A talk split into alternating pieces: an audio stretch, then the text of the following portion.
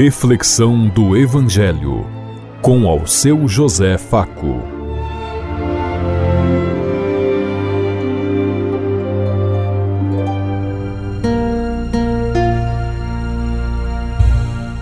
Paz e bem a todos os ouvintes da Rádio Construtiva e todas as emissoras em sintonia conosco e o povo que nos ouve. Queremos levar até você uma mensagem de amor através da palavra de Jesus Cristo, hoje no Evangelho de Marcos, capítulo 1, versículo 29 a 39. Domingo, 4 de fevereiro de 2024. Que a graça e a paz de Deus Pai, Deus Filho, Deus Espírito Santo vos ilumine nesse dia e seja uma boa notícia para todos.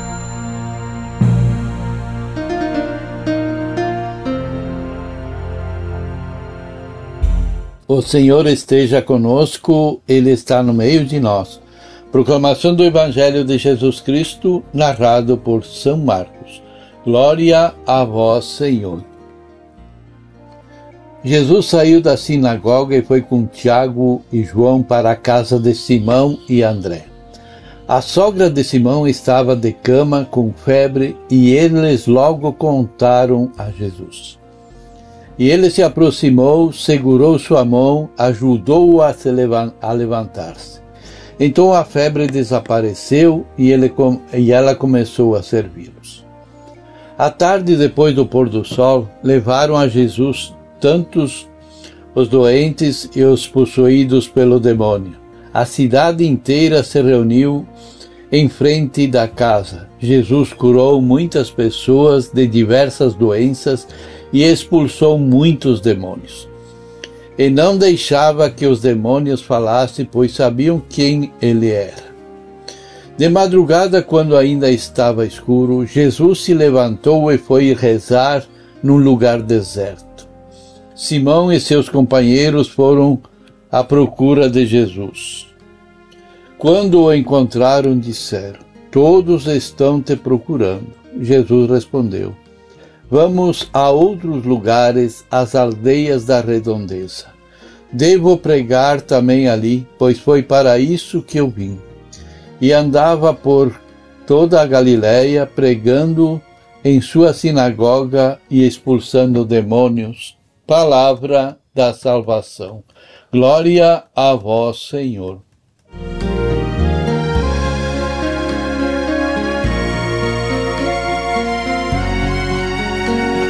O Evangelho segundo Marcos, a primeira cura realizada por Jesus é a expulsão de um espírito impuro de um homem que está sob o domínio de escribas e da sinagoga de Cafarnaum, cidade onde Jesus foi morar ao iniciar a sua missão.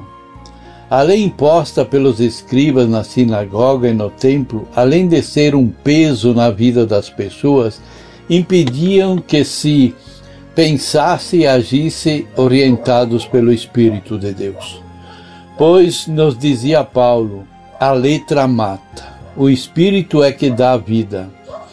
Por isso, Jesus salva as pessoas dessas forças demoníacas que cria dependência, aliena e não liberta. Logo que saíram da sinagoga, foram com Tiago e João para a casa de Simão e André. Convém lembrar que, mais do que frequentar o templo, Jesus prefere as casas, que também são figuras das primeiras comunidades cristãs. Ali todas as pessoas têm acesso ao encontro com Deus.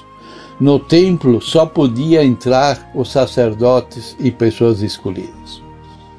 Essa narrativa relata a segunda cura realizada por Jesus conforme Marcos.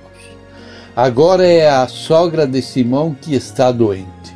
Logo que Jesus soube da doença da sogra de Pedro, dirigiu-se à cama em que ela se encontrava febril. Naquele contexto, a febre era interpretada como uma possessão demoníaca, isso é, forças contrárias a Deus e que diminuem a vida de, de quem está sob o domínio de Jesus. E Jesus com, in, é, repreende a febre e a febre deixa a sogra de Pedro. Três coisas nos chamam a atenção nesse, nessas parábolas. Ele aproximou-se, mais que procurar quem é o próximo, Jesus se torna o próximo. Tomando-a pela mão, Jesus faz algo fundamental para quem trabalha com pessoas doentes ou quem tem esta, quem está na exclusão. Valoriza o toque, o abraço. Jesus valoriza, sobretudo, as pessoas debilitadas, marginalizadas, sofridas.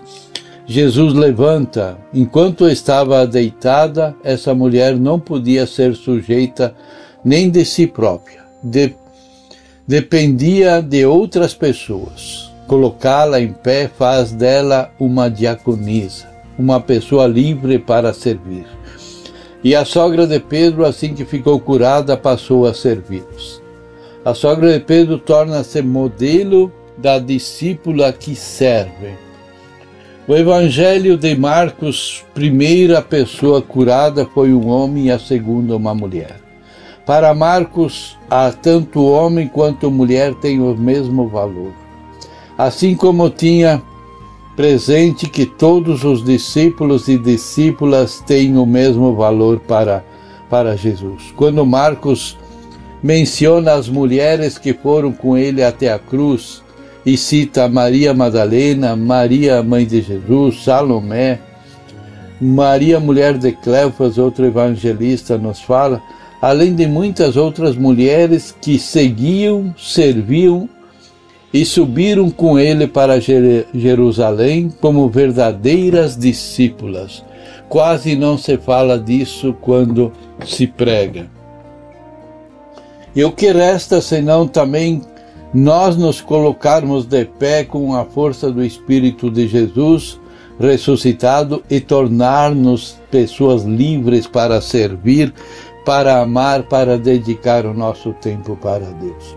Podemos também interpretar a febre da sogra de Pedro como resistência contra o engajamento de suas filhas dentro da comunidade cristã na luta em favor do reino libertador de Jesus Cristo, devido ao patriarcalismo e o machismo daquele tempo. A intervenção de Jesus junto à mulher, além de demover a sua residência, ainda a leva também a engajar-se no serviço do reino, porque quem serve a Jesus serve ao reino. Quantas pessoas ainda hoje resistem em perceber a força demoníaca atual atuando anestésimo dentro no meio do povo, mantendo as pessoas sofridas, deitadas, marginalizadas, como nós vemos por desrespeito pelo poder constituído e pelos poderes do mal que afligem as pessoas. Por isso precisamos nos perguntar o que nós estamos fazendo para libertar as pessoas que sofrem. Que tipo de, de cristão sou eu diante das necessidades, diante da febre de tantas pessoas hoje? Pensemos em tudo isso enquanto eu lhes digo. Até amanhã, se Deus quiser. Amém.